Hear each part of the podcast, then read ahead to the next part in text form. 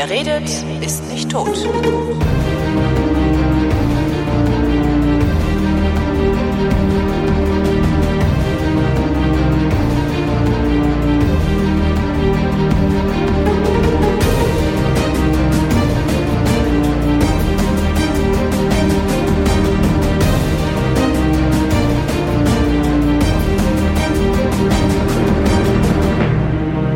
Matthias von Hellfeld hat schon wieder ein Buch geschrieben. Es ist ein Geschichtsbuch und es beschäftigt sich mit dem 19. Jahrhundert. Hallo Matthias. Hallo, ich grüße dich.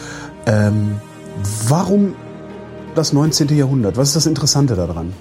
Es ist extrem spannend. Also wir denken ja immer, wir erleben in Zeiten großartigem Wandels und es geht alles sehr schnell und man hat laufend neue Dinge zu erleben und zu bewältigen. Und ein Blick zurück ins 19. Jahrhundert zeigt uns, dass unsere Vor, Vor, Vor, Vor, Vorfahren mindestens einem gleichen immanenten und richtig gewaltigen Wandel ausgesetzt waren. Ähm, wenn man sich mal vorstellt, so ein Beispiel nur. 1814, ähm, 15 ist der Krieg gegen Napoleon beendet und äh, in Deutschland ist weitgehend agrarische Struktur, es ist relativ arm, es ist nicht, nicht besonders dicht besiedelt, es mhm. gibt wenig, wenn überhaupt Straßen, befestigte Straßen sowieso nicht, das ist Lehm, Schotter und äh, schwierig zu befahren. Und 80 Jahre später haben sich um die rauchenden Schornsteine der Industrialisierung ganze Städte gebildet. Und in diesem gewaltigen Spagat sozusagen zwischen dem agrarischen und dem urbanen liegt eine der größten Sprünge, die Menschen damals machen mussten. Mhm. Und viele sind eben nicht angekommen. Viele haben diesen Prozess nicht vernünftig mitmachen können, sind verarmt, sind äh, im Elend, ähm, ins Elend abgesackt. Viele von ihnen sind ausgewandert. Ähm, viele haben zum Beispiel die Vereinigten Staaten von Amerika sehr stark beeinflusst. Ähm, immerhin sagen heute noch 50 Millionen Amerikaner, dass sie deutsche Wurzeln haben. Und äh, die kommen eben unter anderem auch daher, dass sehr, sehr viele Deutsche ähm, im 19. Jahrhundert ausgewandert sind. Wir haben also diese Industrialisierung, die natürlich einen gewaltigen Fortschritt brachte, einen gewaltigen Wandel brachte, aber auch eine ungeheure Armut über dieses ganze, über diesen ganzen Kontinent. Das ist so der eine. Das ist nicht vergleichbar mit dem, was wir heute Armut nennen. Ne? Das ist äh, das ist richtige Armut. Richtige das heißt, Armut, also ohne soziale, verhungernde Menschen. Verhungernde Menschen okay. ohne soziale Sicherung. Das kam alles erst sehr viel später, am Ende äh, des Jahrhunderts. Ähm, und insofern muss man da wirklich dramatische Umstände äh, ja. konstatieren. Im Gegensatz zu heute, wo es auch schlimm ist, aber eben nicht so schlimm. Nichtsdestotrotz haben wir auch seit ein paar Jahren auch eine Auswandererwelle. Ähm, ja. Siehst du da parallel? Nee. Nicht, okay. Weil man kann, man kann wirklich, nein, die sind damals äh, wirklich gegangen, weil sie keine Hoffnung mehr hatten, weil sie keine Zukunftschancen hatten, weil sie ihre Kinder nicht ernährt bekommen haben, weil es in Amerika einen boomenden Markt gab. Das war eine junge, aufstrebende Nation, die natürlich noch mit vielen inneren Konflikten behaftet war, mhm. aber die eben auch äh, Arbeitskräfte aufgesaugt hat geradezu. Und wäre das nicht passiert, mhm wären viele von denen möglicherweise tatsächlich verhungert, weil die, weil die Landwirtschaft und die Produktionsmöglichkeiten nicht in der Lage waren, all diese Menschen tatsächlich zu ernähren. Ja, wir reden hier tatsächlich also das war von kein Kapazität. Verteilungsproblem, sondern ein Produktions ein Mengenproblem. Ein, ein Mengenproblem. Ah, okay. Also man musste wirklich bis die Produktivität sozusagen in der Landwirtschaft angekommen ist, also Maschinen aus der industriellen Revolution dann auch in der Landwirtschaft äh, sozusagen für höhere Produktivität, für größere Mengen ähm, an Rohstoffen gesorgt hat, das hat noch eine Weile gedauert. Aber was ist passiert, dass auf einmal nicht mehr alle Menschen zu ernähren waren? Äh, also die es, ist die Bevölkerung explodiert? Ja, ah. die Bevölkerung ist explodiert, genau.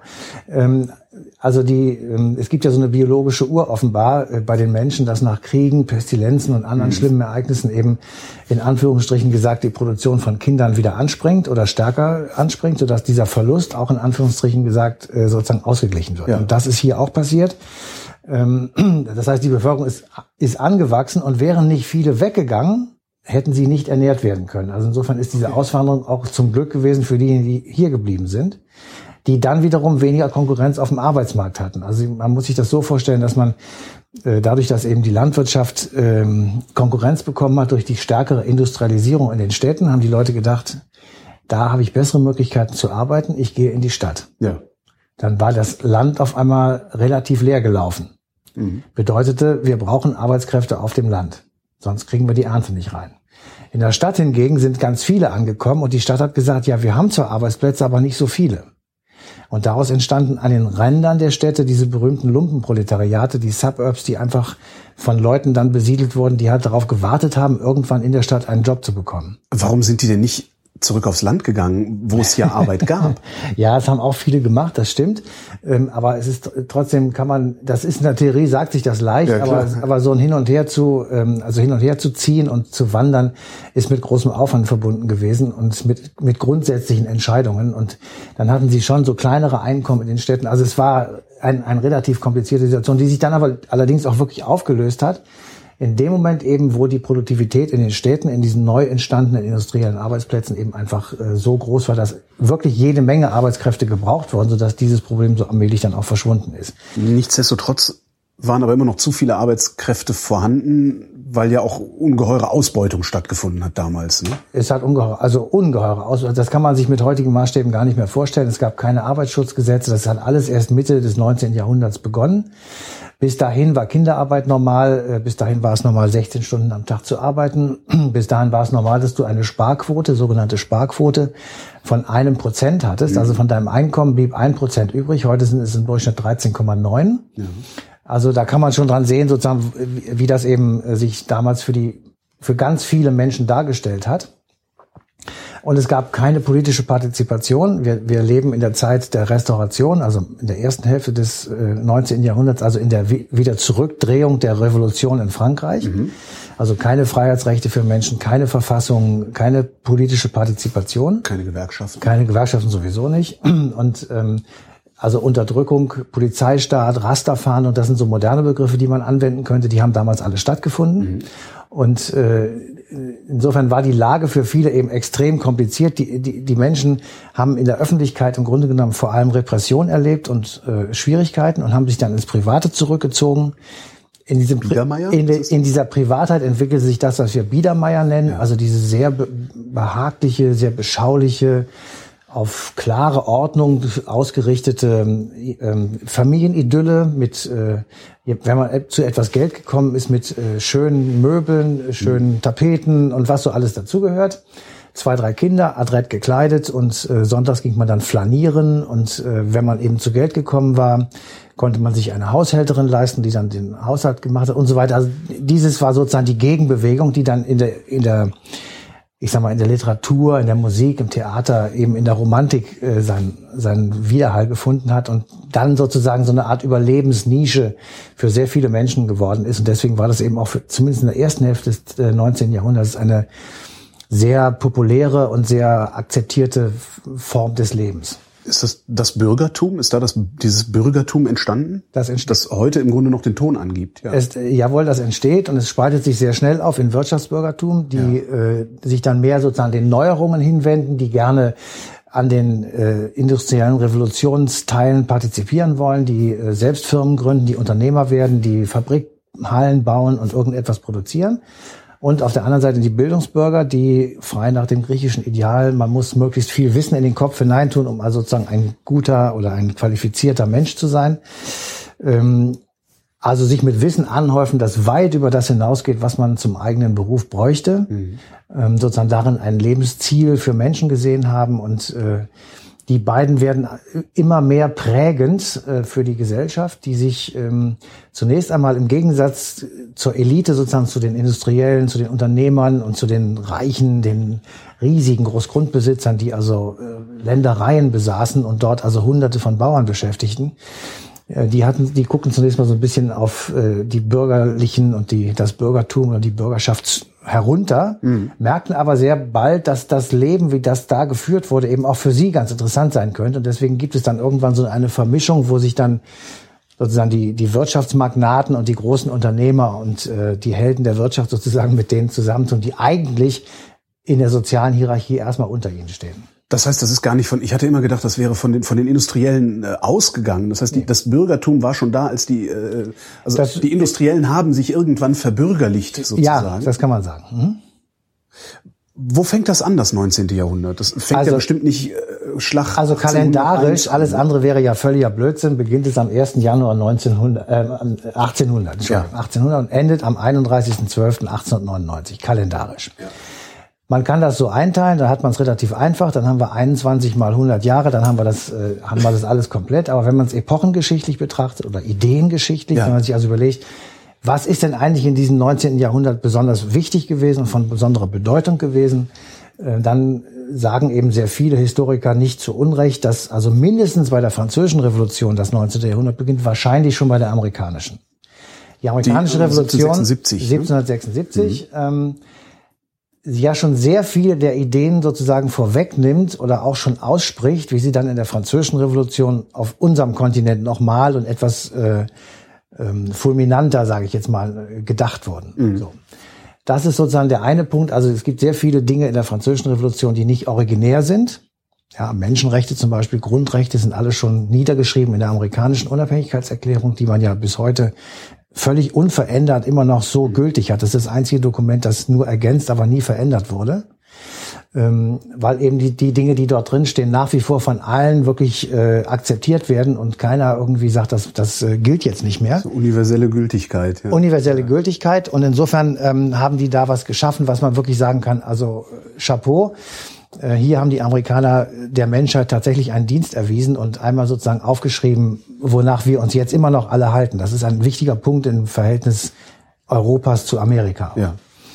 Das ist der eine Punkt. Der zweite Punkt ist, während ähm, die Amerikaner um ihre Unabhängigkeit kämpften, nämlich von den britischen Kolonialherren, gab es diese Konkurrenz zwischen Frankreich und England auch in Europa. Mhm. Beide strebten nach Kolonien, beide kämpften sozusagen um die Weltherrschaft ähm, und waren im, im Grunde genommen tatsächlich globale Konkurrenten um eben diese Punkte. Und die, ähm, die Briten waren, wurden angegriffen sozusagen von den amerikanischen Freiheitskämpfern, sollten aus Nordamerika verschwinden. Und äh, die waren aber, die Amerikaner waren den Briten wirklich hoffnungslos unterlegen. Das hatte überhaupt keinen Sinn. Und in dieser Situation wandten sie sich an den französischen König und haben gesagt, wir brauchen deine Hilfe. Ach. Weil wir ansonsten ähm, gegen die Briten untergehen. Und dann hat der französische König gesagt, das ist ja eine gute Gelegenheit, den Briten mal zu zeigen, wo der Hammer hängt. Ja. Und im Sinne einer Globalisierung von Konflikten, das ist die erste Globalisierung, die wir da erleben, äh, trete ich jetzt in einen Konkurrenzkampf, aber an einem ganz anderen Ort dieser Welt, nämlich in Nordamerika und unterstütze die Amerikaner. Mhm. Die, er schickt also Material, Waffen, Geld, Personal? Irg irgendwelche besonderen Dinge, die da gebraucht werden und Soldaten. Mhm. So, und diese Soldaten liegen nun gemeinsam mit ihren amerikanischen Waffenbrüdern, sage ich jetzt mal etwas pathetisch, gegenüber äh, in einem Schützengraben oder sitzen in einer Schlachtordnung irgendwie gegen die Engländer. Ja. Und die Amerikaner erzählen den Franzosen natürlich unentwegt, warum sie das eigentlich machen. Ja. Nämlich, weil sie unabhängig werden, weil sie das, das, das, das, das alles haben wollten. Ja? Das und dann sagen die Franzosen, nach Hause und sagen, so einen Typen äh, haben wir zu Hause auch rumsitzen, nämlich unseren König, das ja. ist der berühmte Sonnenkönig. Der hat alle Privilegien, die es gibt, dem Adel überlassen und sich selbst natürlich, herrscht über das Land wie ein Diktator, ja. völlig selbstherrlich und alle Abgaben, alle Steuern, alle Lasten, die es gibt, um das alles zu finanzieren, müssen die Bauern bezahlen oder jedenfalls die abhängig in Manufakturen oder sonst irgendwo beschäftigten Menschen das ist von den Franzosen natürlich schon lange als völlig ungerecht und auch untragbar äh, aufgenommen worden. Es gibt sehr viele Karikaturen in der Zeit schon, die also diesen Umstand wirklich äh, also attestieren. Aber es hat sich niemand getraut, wirklich aufzustehen. Es war noch nicht die Situation gekommen, sozusagen, ja. weil ähm, es braucht ja immer so ein paar Zutaten, um irgendwie sowas zum Brodeln zu bringen. Und äh, also diese Soldaten kämpfen gemeinsam mit den Amerikanern gegen die Briten und sie gewinnen. Ja, also mit französischer Hilfe gewinnen die Amerikaner, die, die, die Briten verlieren ihre Kronkolonie Nordamerika. Und die Amerikaner gründen also bald darauf ihren, ihren eigenen Staat. Alles das passiert vor der französischen Revolution. Mhm. So. Jetzt kommen also die französischen Soldaten, Krieg ist vorbei, kommen wieder zurück und sitzen jetzt schön wieder in ihren französischen Garnisonen und erzählen nun wiederum den anderen davon, was sie da alles Tolles gehört haben, nämlich Freiheit, äh, Gleichheit, Menschenrechte, Gleichheit, Brüderlichkeit und so weiter, also all diese Dinge. So, und das fecht, facht so ein bisschen eine, ich sag mal, revolution, vorrevolutionäre Stimmung an, ja. weil gleichzeitig ähm, findet in Frankreich etwas statt, was äh, wir so etwas äh, pauschal mit einem Begriff nennen, die Aufklärung, also mhm. wo einfach ähm, in vielen Debattierclubs Dichter und Denker sitzen, die also über eine neue Ordnung nachdenken, über einen neuen Gesellschaftsvertrag nachdenken. Wie könnte man eigentlich in einer modernen Zeit, das war ja dann für die das beginnende 19. Jahrhundert oder das absehbare 19, das war ja für die die Moderne. Wie könnte man in dieser Moderne sozusagen jetzt unsere Gesellschaft so organisieren, dass sie erstens gerecht ist mhm. und zweitens für jeden so viel abwirft, dass jeder leben kann, dass es also keinen Hunger mehr gibt, dass es einigermaßen gerecht zugeht und dass eben solche Parasiten wie der, der Adel, Adel ja. der Adel, der am Königshofe in Versailles einfach hergeholt wurde, damit sie das Maul halten. Die wurden gestopft mit Geld und Fasanen, mhm. ja, und äh, deswegen haben sie keine Kritik mehr geübt und haben auch im ganzen Land für Ruhe gesorgt. Also ihre Ländereien hielten Ruhe, weil sie im, eben vom König im Prinzip bestochen wurden. Ja. kann man ja einfach sagen. So, in dieser Situation sozusagen kommt, äh, befinden wir uns jetzt kurz vor Beginn der Französischen Revolution. Und äh, der König hat Kriege in Europa geführt, gegen England, gegen andere. Er hat den Krieg in Amerika mit unterstützt gegen die Briten und ist jetzt pleite. Aus den verschiedenen Gründen, wie ja. ich eben genannt habe. So. In dieser Situation muss er zum einzigen Mal sozusagen zu einem Mittel der Unterstützung greifen. Er, er, er, per Verfassung darf er nicht sozusagen Steuern erhöhen und irgendwelche Abgaben eintreiben, ohne die berühmten Stände gefragt zu haben. Also sagen wir mal, die Delegierten von unterschiedlichen gesellschaftlichen Kreisen. Die müssen dann nach Paris kommen und müssen sagen, jawohl, mein König, du darfst die Steuern erhöhen. So hat er sich das gedacht. Und als er die einberuft, sagen die aber nein, das wollen wir nicht. Wir wollen etwas völlig anderes, nämlich eine verfassungsgebende Nationalversammlung. So, machen wir hier mal einen Punkt. Weil jetzt beginnt die französische Revolution in Frankreich, die im Grunde genommen eine verbesserte, eine, eine, eine veränderte und verstärkte Form auch der amerikanischen Revolution war. Ja.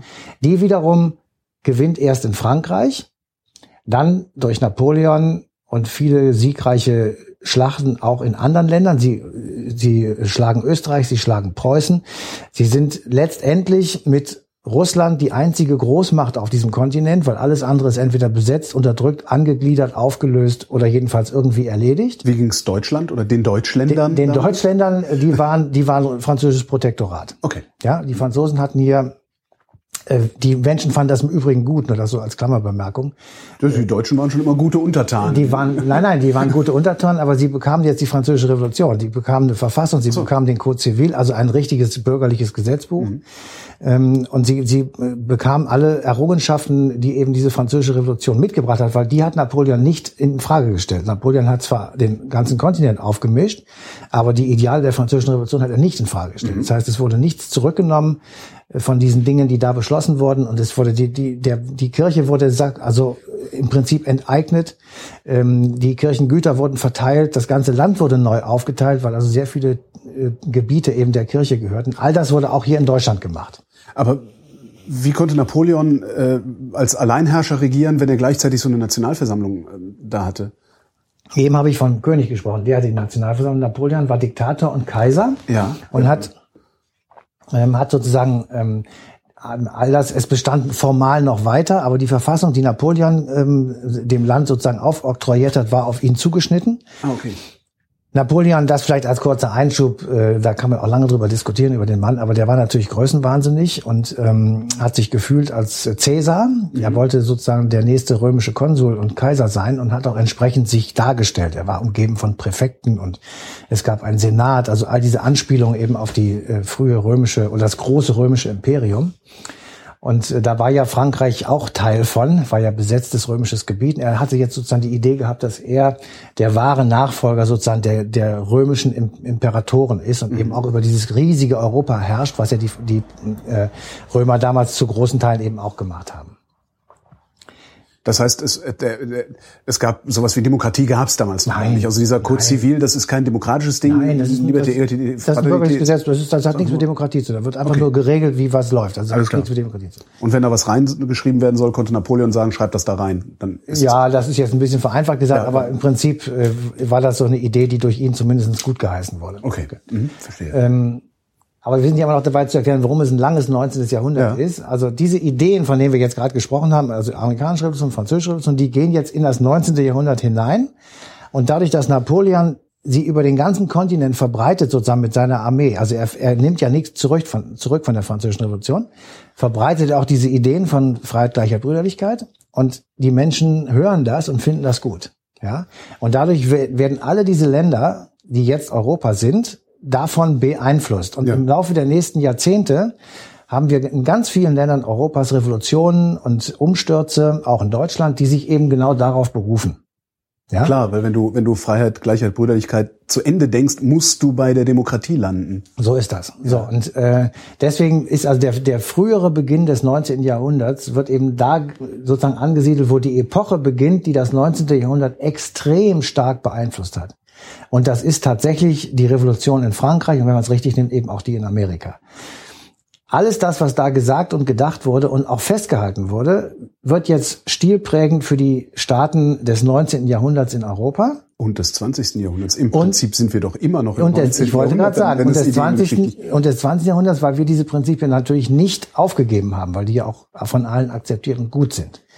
So, also das heißt, ähm, wir haben sozusagen dieses 19. Jahrhundert, äh, der Beginn zumindest ist relativ klar, wenn man es epochengeschichtlich betrachtet, dadurch zu definieren, dass es eben diese gewaltig wichtige Revolution gab, die, wenn man die gesamten zweieinhalbtausend Jahre europäischer Geschichte, die so einigermaßen gut erforscht sind, zusammennimmt, für uns sicher die bedeutendste war. Also die ja. französische Revolution ist sicher die bedeutendste Revolution, äh, die eben auch die nachhaltigste Wirkung gehabt hat.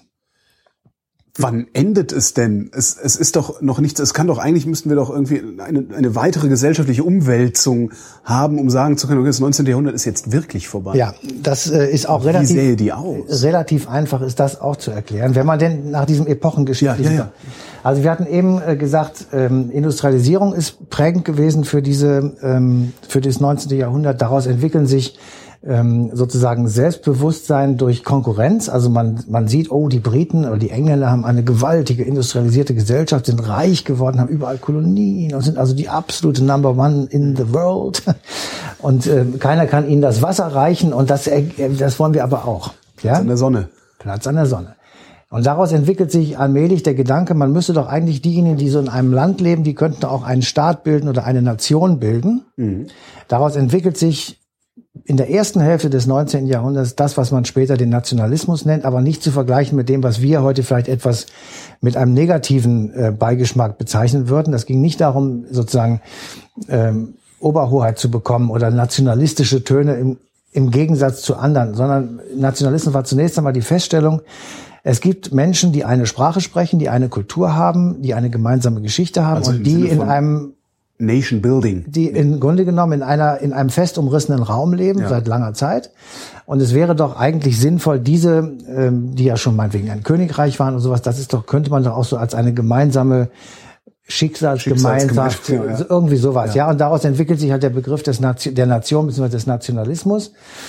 Die gibt es in Deutschland, gibt es Nationalisten seit Ende des äh, der napoleonischen Kriege, weil die gesagt haben, wenn man sich gegen Napoleon auflehnt, und ihn vertreibt aus Deutschland, ja, dann ist das ja ein nationalistischer Gedanke. Ja. Man möchte sein Land wieder zurückhaben und nicht besetzt Man will nicht Sachsen zurückhaben, sondern man will das alles haben. Man will das wieder zurückhaben und man möchte hauptsächlich nicht, dass da französische Soldaten rumstehen. Ja, ja das ist ja ein, ein, ein Eindruck, den man dann sagt, wir sind gar nicht frei. Mhm. Da, sind, da stehen fremde Soldaten. So.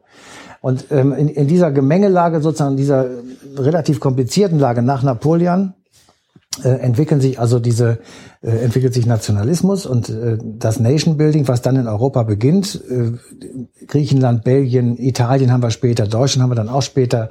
Ähm, für uns etwas äh, interessant im Moment Griechenland, weil der erste griechische König war ein Wittelsbacher, deswegen ist die weiß-blaue Landesfarbe der Griechen ist aus Wittelsbach, also aus Bayern mitgebracht worden. Daher kommt das. Und der erste griechische König ist Otto der Erste. Und ähm, deswegen war als Otto Rehagel, der griechischer Trainer, da war, Rehakles. Alle, äh, war Rehakles und deswegen war es dann Otto der Große, weil man Otto der Zweite ihm nicht antun konnte, aber er wäre eigentlich der Zweite gewesen. Mhm. Und ähm, also wir haben überall in Europa diese ähm, Bewegungen, die sich eben befreien und die sozusagen etwas für sich selber machen wollen und die sich dann auch selbst eine Verfassung geben. Mhm. Ich sag mal eine 1832 Belgien, die sagen, wir geben uns jetzt eine Verfassung und an dieser Verfassung wir halten an der Monarchie fest. Also wir haben weiterhin ein Königshaus, aber dieses Königshaus ist jetzt an ein Parlament gebunden. Das nennt man dann konstitutionelle Monarchie, also gebunden an eine Verfassung, an eine Konstitution. So ähnlich wie äh, Lilibet von der Themse, die kann winken und machen, aber sie darf nichts mehr entscheiden. Mhm. So, das heißt, das Parlament entscheidet das und Lilly muss es dann möglicherweise verkünden, aber sie ist nicht die Entscheidende. Warum machen warum machen Völker sowas? Äh, warum sagen die, warum jagen die nicht ihre, ihre Könige zum Teufel? Äh, das hat was mit Tradition zu tun. Das hat etwas damit zu tun, dass äh, viele gesagt haben, ein König ist ähm, eine, eine Ordnung, die wir eigentlich akzeptieren. Ja. Wir möchten nur mitbestimmen. Also die, die, ein kleiner Rückgriff ins Mittelalter. Die deutsche Geschichte ist ein Paradebeispiel dafür, wie die Territorialfürsten, also die kleinen und mittleren Könige in Hannover, in Braunschweig und so weiter, ähm, immer mit dem Kaiser im Konflikt standen und es immer ein, ein Ziehen und, und äh, Reißen gab um Mitsprache. Mhm. Das ist natürlich ätzend, weil du kannst dann nichts beschließen. Ja. Weil immer jeder mault irgendwie dazwischen. Aber der große Vorteil ist, es ist niemals zur Despotie gekommen. Also wir haben niemals einen so mächtigen König irgendwo oder Kaiser oder sowas gehabt, der dieses Land ruiniert hat. Ja. Im Gegensatz zu Frankreich, wo die Sonnenkönige das Land ausgeplündert haben. Ja. ja? Da ist es zentralistisch, da haben die, die Teile nichts zu sagen. In Deutschland hatten die Teile immer sehr viel zu sagen, eigentlich sogar mehr als das Ganze zusammen. Also es war immer dieses Gegeneinander sozusagen. So, und der, das äh, Erkämpfen von Partizipationsrechten durchzieht sich sozusagen durch die gesamte europäische Geschichte. Du kannst 1215 die Magna Carta nehmen, da waren es irgendwelche englischen Barone, die also dem armen Johann Ohneland, der war damals König in England, abgerungen haben, wenn du hier irgendwas machen willst, musst du uns fragen, wenn du das nicht tust, gibt's Prügel. Ja. So. Ähm, das geht dann weiter mit der Bill of Rights 1689, äh, auch in England, wo das nochmal festgeschrieben wird, wo einfach richtig Rechte des Königs eingeschränkt werden und andererseits die Rechte übertragen werden auf die Delegierten sozusagen des Volkes. Und dann eben diese französische Revolution, die vielen Revolutionen in Europa, die sehr viel kleiner waren, auch nicht diese Bedeutung erlangt haben, die aber sozusagen Nachahmer waren. So, und wir sind ja dabei zu erklären, sozusagen, warum das dann erst später aufhört, das 19. Jahrhundert. Und in diesem Prozess sozusagen treten Nationen allmählich in Konkurrenz. Ja, weil sie sind äh, sozusagen aus sich selbst heraus strotzen sie sozusagen vor Selbstbewusstsein, weil sie haben das jetzt geschafft. Sie, sie haben jetzt eine eigene Definition sozusagen von dem, was sie sind, also eine eigene Nation. Sie haben eine eigene Sprache, sie haben eine eigene Regierung. Sie sitzen in internationalen Konfer Konferenzen als Konkurrenten gegenüber und sie kämpfen äh, in der zweiten Hälfte des 19. Jahrhunderts tatsächlich auch um Einfluss in der Welt. Also die, der Kampf um die Kolonien, der berühmte Kolonialismus, der also zum Beispiel Afrika bis zum heutigen Tage zerstört hat, ähm, der tobt ja eigentlich in Europa. Äh, Es sind mit Amerika aber eigentlich die europäischen Kolonialmächte, die sich diesen Kontinent unter den Nagel reißen. Der Das ist, hat, hat was von Stellvertreterkriegen. es auch. sind Stellvertreterkriege, beziehungsweise es sind geregelte Verfahren. Also es gab in Berlin zwei Konferenzen, die sehr bedeutend waren für diese Frage. Die eine war die berühmte Kongo-Konferenz. Ähm, Die hat 1879 stattgefunden unter Bismarck und ähm, äh, vor allem unter Bismarcks Leitung. Da ging es nur eigentlich darum, dass man den Kongo mit dem Schiff äh, ohne irgendwelche Einschränkungen befahren konnte. Das war wichtig zum Abtransport der Rohstoffe, die man da aus dem Boden geholt hat. Und ähm, man hat dann aber die, die, ähm, äh, diese Konferenz genutzt, um den ganzen Kontinent aufzuteilen. Und wenn man heute auf die Landkarte guckt, dann siehst du da gerade Linien, gerade Grenzen. Das ist ein, ein schweres Verbrechen, genau wie im Sudan, äh, genau wie im Irak und Iran und äh, dem Mittleren Osten, der ist genauso verbrecherisch entstanden. Da haben Leute am Schreibtisch gesessen in London oder sonst irgendwo und haben Lineal genommen und gesagt, bis dahin ist der Sudan, da kommt Nigeria und so weiter. Also im Grunde genau das Gegenteil von dem, wie sie sich Das selbst absolute, vorher das konstituiert absolute haben. Gegenteil, ohne religiöse und ohne ethnische Hintergründe, einfach so willkürlich, so wie es den Kolonialherren gerade gepasst hat.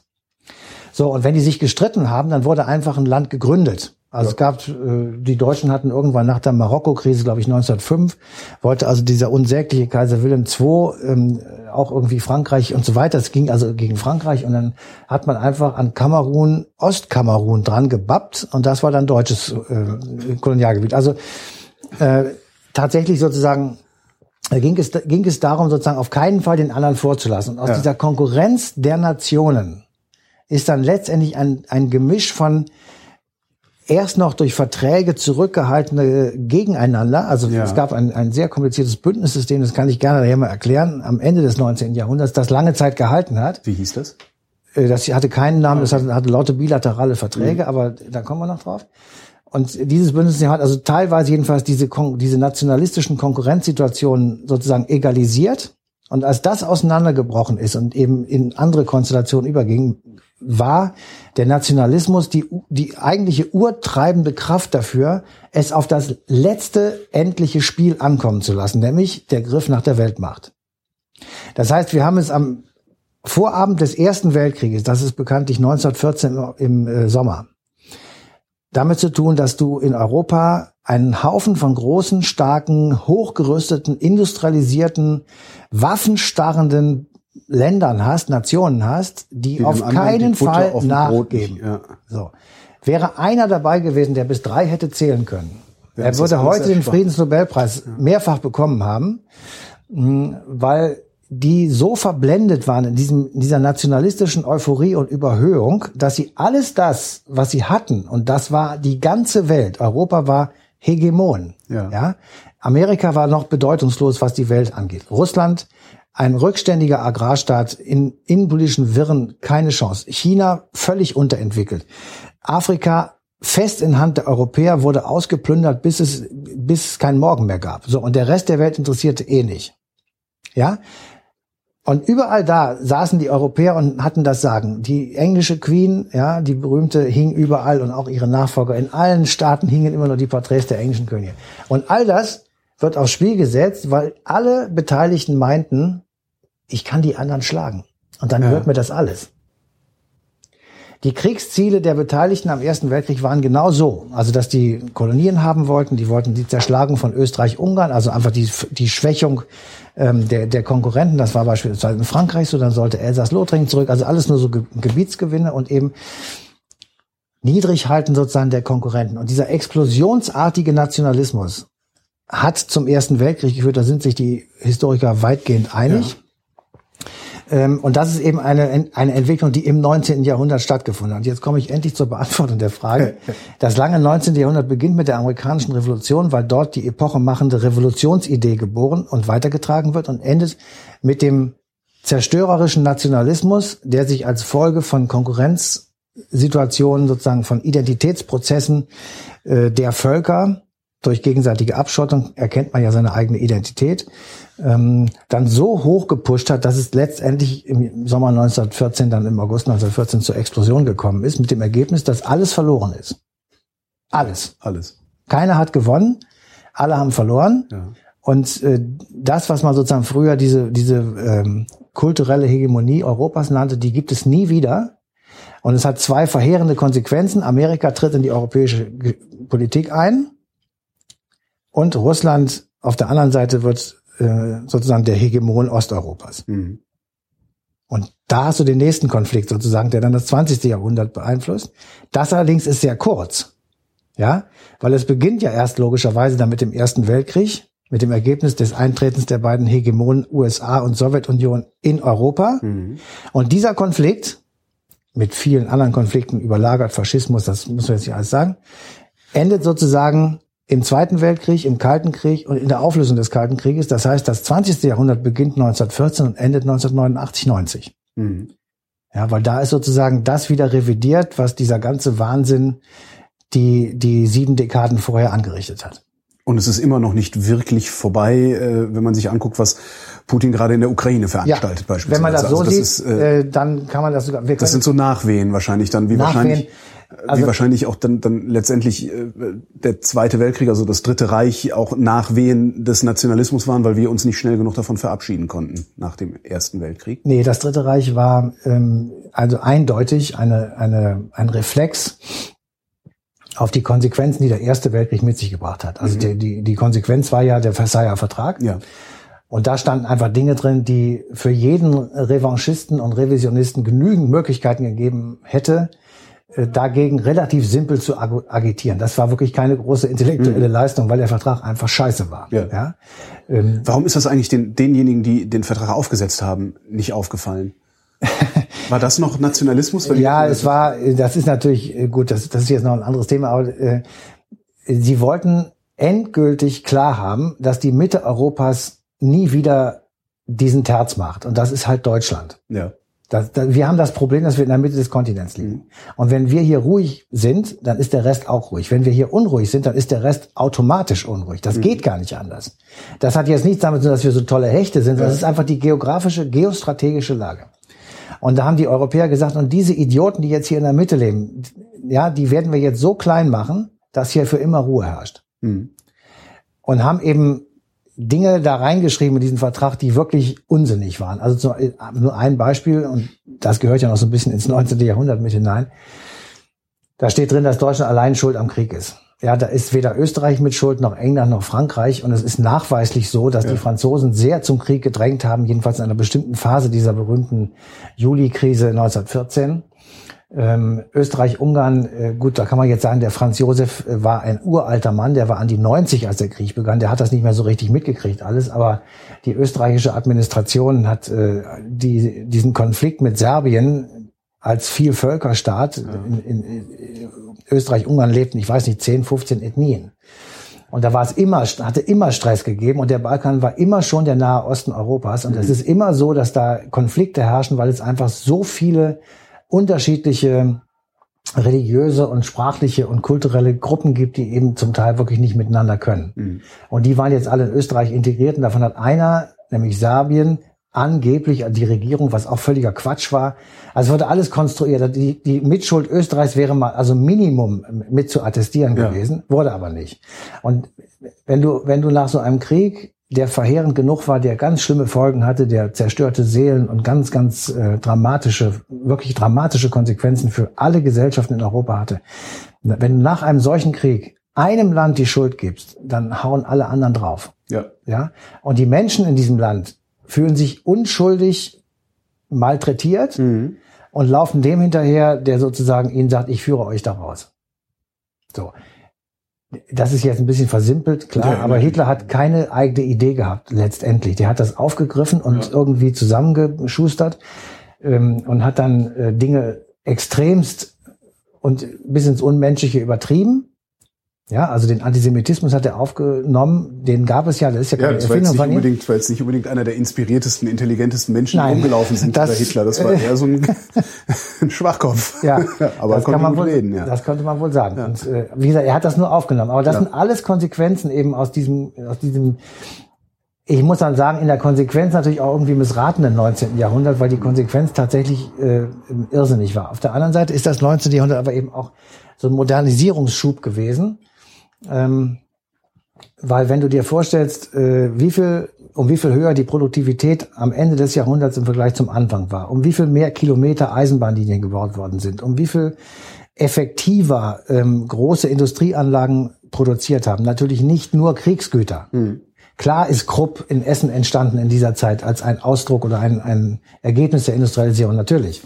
Aber es sind eben auch Webmaschinen entstanden und es sind andere Dinge entstanden, mit denen man auch friedliche Sachen machen kann. Insofern sind ja auch irrsinnig viele Dinge erfunden worden. Also es, jedes Jahr gab es eine, eine bahnbrechende Erfindung. Ja, also von der Elektrizität angefangen bis zu, keine Ahnung, Telefonie. Dinge, die, die, ähm, das Leben komplett verändert haben. Das Automobil komplett verändert. Der Zug. Du musst dir vorstellen, die Leute im Normalfall haben ich sag jetzt mal in Trier gewohnt, ja. um irgendwas zu sagen. Und dann sind die im Umkreis von 20 Kilometern um Trier geboren und gestorben. Ja. Es gab überhaupt keinen Sinn woanders. Warum? Ja. ja. Ferien in dem Sinne gab es so nicht. Die haben auch gar kein Geld dazu. Ja. So. Und jetzt kommt auf einmal durch die äh, Industrialisierung, durch das Zusammenwachsen dieses Landes, Deutscher Zollverein ist da zu nennen, also wo man so Wirtschaftsunion sozusagen macht, schicken auf einmal die preußischen Gelehrten, die in Berlin sitzen und sagen, wir müssen mal gucken, was wir jetzt eigentlich so äh, am Rheinufer, da sind wir ja auch vertreten, in Kleve beispielsweise, die schicken jetzt einen preußischen Beamten nach Kleve. Und auf einmal stellen die fest, wow, der kommt von so weit hierher, das ist ja irre. Ja? Das heißt, da brechen Weltvorstellungen auf, ja. weil du auf einmal mit dem Zug, ich sag mal, innerhalb von zehn Stunden von Berlin nach München fahren kannst um nur irgendwas zu sagen. Vorher hat es zehn Tage gedauert. Vorher hat zehn Tage gedauert und hat kein Mensch gemacht. Ja. Dann kommen da so äh, dampfende Ungeheuer auf die Leute zu. Ähm, wo die sagen, was ist das? Das dürfte, das dürfte wesentlich disruptiver gewesen ja. sein als heute das Internet. Allerdings, wo du, also, dann konnte man auf einmal telefonieren. Ja. Ja, dann gab es äh, auf einmal Licht in der Nacht. Da konnte man einen Schalter drücken und dann kam das Licht. Ähm, ich gebe zu, ich weiß auch nicht so richtig, warum meine Lampe brennt, aber damals wussten sie es noch weniger. Mhm. So. Ähm, also da gab es sehr viele Dinge, die, die wirklich extremst revolutionär waren. Natürlich auch in der Kriegslogistik. Ja? ja. Die Preußen haben das alles total genutzt, um den anderen Armeen vorauszusetzen. Sie haben ihre Soldaten auf einmal mit Zügen an den Ort der Schlacht geschickt. Punkt genau. Mhm. 17.03 Uhr kommen die an, 17.10 Uhr geht's los. Ja, da waren die anderen, sind da zu Fuß hin. Die deutsche Gründlichkeit ja, ist da erfunden das ist worden. so ungefähr. Ja.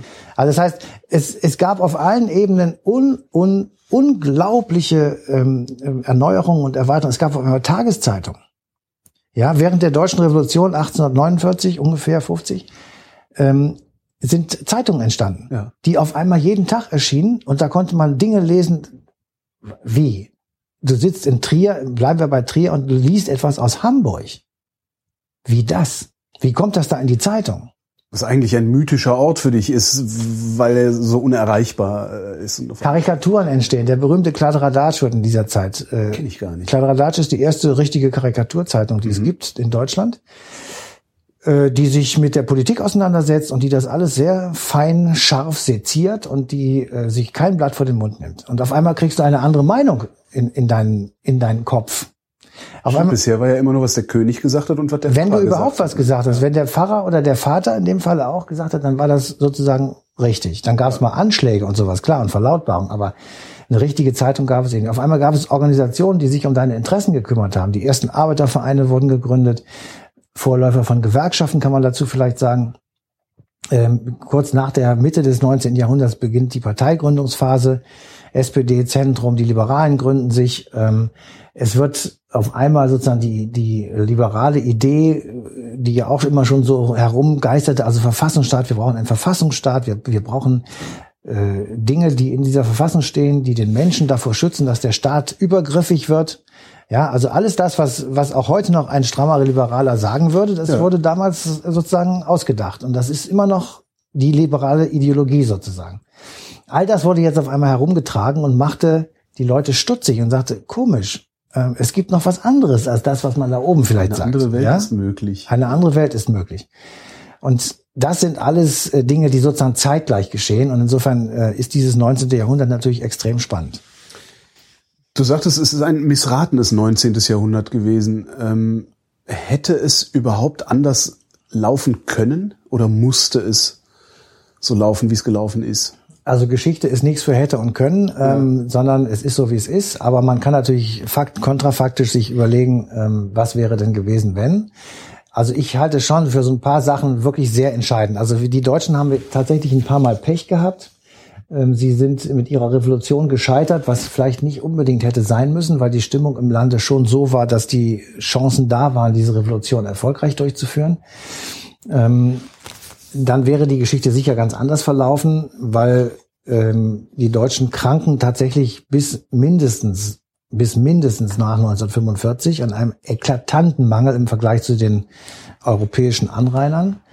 Sie haben zwar eine konstitutionelle Monarchie mit Kaiser Wilhelm und 1871, das war eine, eine mit Parlament versehene Ver Verfassung und König musste sich schon, äh, oder Kaiser musste sich schon ab und an sozusagen mit dem Parlament auseinandersetzen. Aber das Parlament hatte entscheidende Rechte nicht.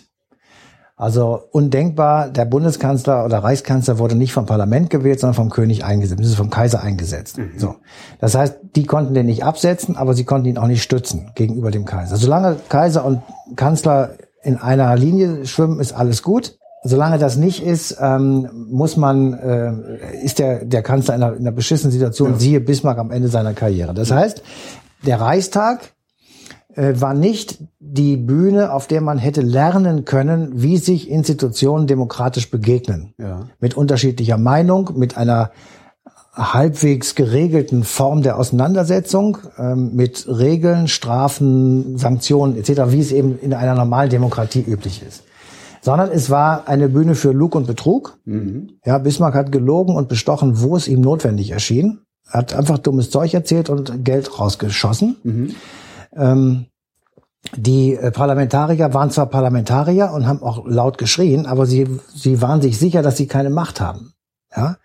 Ähm, und all das führt Bisschen wie das Europaparlament. All, nein, nein, nein, der Obermann hat schon mehr Macht. Aber äh, all das führt eben dazu, dass, äh, dass du nicht lernst, wie man demokratischen Umgang lernt oder pflegt, wie man eine Demokratie lebt, wie man es aushält, dass es einen Konflikt gibt. Es muss doch möglich sein, sozusagen, dass man unterschiedlicher Meinung ist. Diese, diese, das, die Erkenntnis, dass das so ist und dass das nicht der Untergang des Abendlandes ist, die fehlte. Ja. Ja. das ist ein schweres Manko sozusagen, das ist das ein ganz schweres Erbe des 19. Jahrhunderts, weil diese ganz lange Friedenszeit zwischen 1871 oder sogar 70 bis 1914, ja, 45, fast 45 Jahre Frieden, hätte man ja wirklich dazu nutzen können, das sozusagen zu implementieren. Deswegen ist das, was nach 1945 geschehen ist, also oder 1949 geschehen ist, eben so eine unglaubliche Leistung, weil Unsere Großeltern hatten von Demokratie null Ahnung. Wer hat denn da eigentlich gepatzt? Also wer hätte es denen beibringen müssen? Hätte der, der Kaiser, Kaiser hätte also der, ein also Wilhelm, Macht abgeben Wir sollten nachher noch auf Wilhelm II. kommen. Das ist mhm. eine entscheidende Figur in diesem Falle. Ähm, aber das Zusammenspiel sozusagen der Institutionen und der, der Verfassungsorgane war eben einfach autoritär. Es war eine Militärmonarchie. Ja. ja? Da war der, dieser Kaiser und dann gab's das Militär. Das waren die beiden sakrosankten Institutionen dieser Gesellschaft. Und da anzugehören war der Himmel. Ja, also im, im Militär irgendeine Position zu haben, war für jeden Mann ein Traum und er wurde ähm, bejubelt dafür. Mhm. Kinder in Kadettenanzügen waren der Normalfall. Stimmt, sieht man viel auf alten Bildern. Genau. Und äh, das war halt Ausdruck, dass der sozusagen das Primat des Militärischen. Und das wiederum signalisiert sowohl den eigenen Leuten als auch den Nachbarn, reden tun wir nicht. Ja. ja. Wenn ihr was wollt von uns, müsst ihr uns entweder schlagen oder ihr kriegt's aufs Maul. Ja. So, und in diese, diese Situation, die prägt ja natürlich Menschen. Wenn du da, wenn du so groß wirst, dann sagst du, ja, der, der Franzmann ist frech geworden. Ja. ja. Zack. ja. ja. Und dann geht's halt los. So, und das dieses, dieses Manko, das ist ja natürlich 19, 19 nach dem Krieg, äh, also nachdem der Krieg zu Ende ist und die Weimarrepublik gegründet worden ist, natürlich nicht zu Ende. Das ist zwar jetzt eine Demokratie, ja. Keiner hat gelernt, wie man sie bedient. Und keine, es gibt keine Demokraten. Ja. Das ist ja auch der, der Spruch, der immer so der Weimarer Republik entgegen hat. Eine Demokratie ohne Demokraten. Es gab Leute, die meinten es ehrlich, es gab Leute, die fanden das gut, es gab Leute, die äh, sagten, es ist alles viel, viel besser als alles, was wir vorher hatten. Aber keiner wusste den Konflikt aufzulösen zwischen den Linken und den Linken, also zwischen der SPD und der KPD und den Gewerkschaften, äh, zwischen den zurückfließenden Soldaten, die in die Kurs eingezogen sind, die rechtsradikal geworden sind und den Rechtsradikalen in der NSDAP. Ähm, niemand wusste sozusagen die Konflikte, die es zu der Zeit in der Weimarer Republik gab, so zu lösen, dass man eine Art von Konsens herstellt. Das war immer, man hat immer ausgespielt, Gruppe gegen Gruppe. Man hat immer gesagt, das ist Klientelpolitik. Ja. ja? Wir bedienen die und dann die. Ähm, hat das überhaupt jemand gesehen damals? Also gab es überhaupt jemanden, der diese Konflikte äh, sehen und benennen konnte? Naja, es wird sich, sicher kluge Leute gegeben haben, die sich darüber einen Kopf gemacht haben, die kenne ich jetzt nicht, aber hm. ähm, ich meine, so eher als Institution gesehen nee. hat. Also du sagst ja, der Kaiser äh, also wäre ja wahrscheinlich derjenige gewesen, der hätte sagen können, so, Moment mal. Also wir, ich, ich habe ja gesagt, wir, die Deutschen haben Pech gehabt. Das war ja der, so, das, den einen Punkt, wo sie vielleicht hätten Glück haben können, war die Revolution 1848, 49. Wenn die erfolgreich gewesen wäre, hätte es sozusagen eine Verfassung aller französische Revolution gegeben, im Prinzip. Mhm. Dann wäre der preußische König zum deutschen Kaiser ausgerufen worden, aber abhängig vom Parlament. Das wäre eine ganz andere Nummer gewesen. Da wäre der Reichskanzler auch nicht vom König bestimmt oder vom Kaiser bestimmt worden, sondern vom Parlament. Mhm ein wesentlicher Unterschied. Was äh, dann passierte war, die Revolution wird zerschlagen. Sie scheitert auch an den eigenen Fehlern. Also es ist jetzt nicht einfach nur so, sondern sie haben auch wirklich viele, viele Sachen falsch gemacht. Was zum Beispiel? Naja, sie haben viel zu lange über die Menschenrechte debattiert, anstatt erstmal klar zu haben, wo sie eigentlich hinwollen. Wollen wir eine Republik, wollen wir eine Monarchie, mhm. was wollen wir? Und sie haben also stundenlang über großdeutsche und kleindeutsche Lösungen debattiert und gesagt, ähm, sollen wir Österreich komplett dazu nehmen und Preußen komplett? Und was machen wir eigentlich mit Ungarn?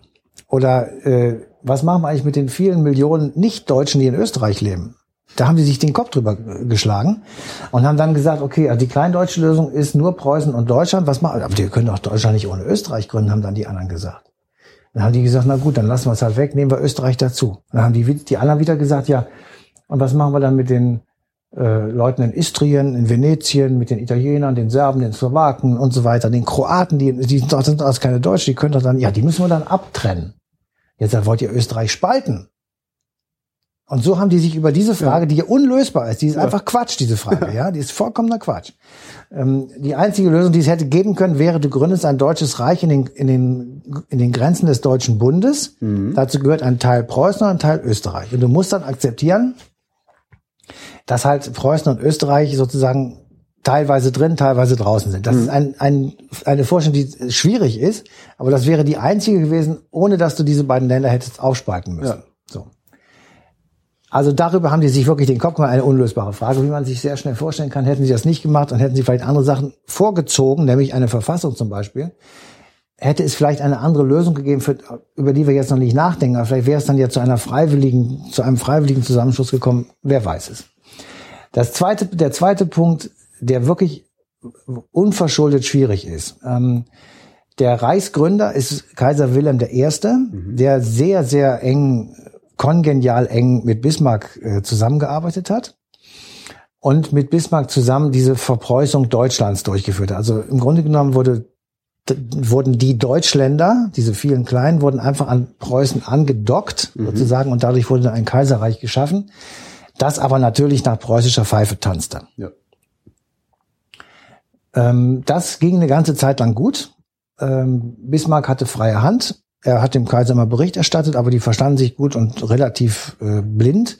Der war, das war, ein, das war ein kluger Mann, der Bismarck, oder? Der hat, Der Bismarck, der hat vieles richtig gemacht. Der hat oder? vieles richtig gemacht. Können wir gleich nochmal drauf kommen, äh, auf Bismarck. Ähm, jedenfalls, der, der versteht sich mit diesem Kaiser wirklich relativ gut und ähm, 1888 ist der Mann 91.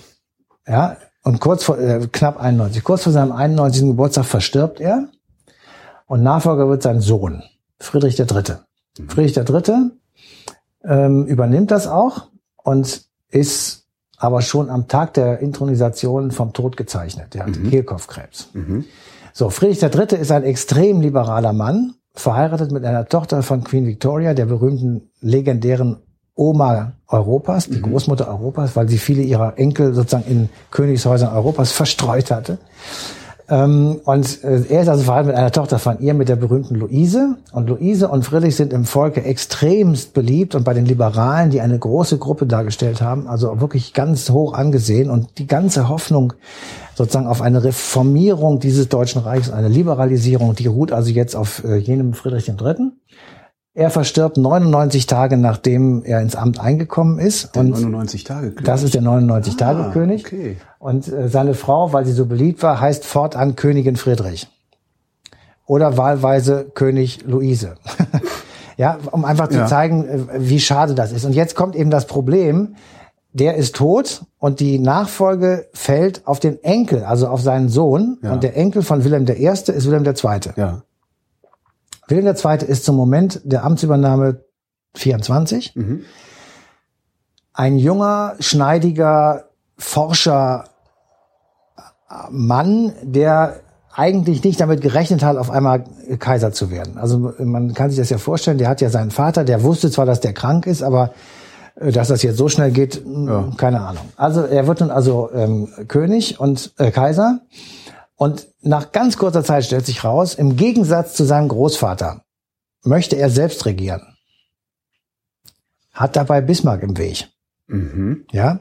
Und dieser Wilhelm II., man hat eine lange Zeit gedacht, das ist der eigentliche Urheber und Kriegstreiber und im, im Grunde genommen wirklich jemand, der ein gerüttelt Maß an Schuld an diesem Ersten Weltkrieg hat. Das war so die oh- ohne äh, Widerspruch hingesetzte Meinung. Inzwischen sieht man ihn so ein bisschen differenzierter und ähm, sagt sich, ja, natürlich hat er gewaltige Schuld. Also gibt es äh, Telegramme und äh, Notizen von dem Mann, die lassen an Deutlichkeit nichts zu wünschen übrig.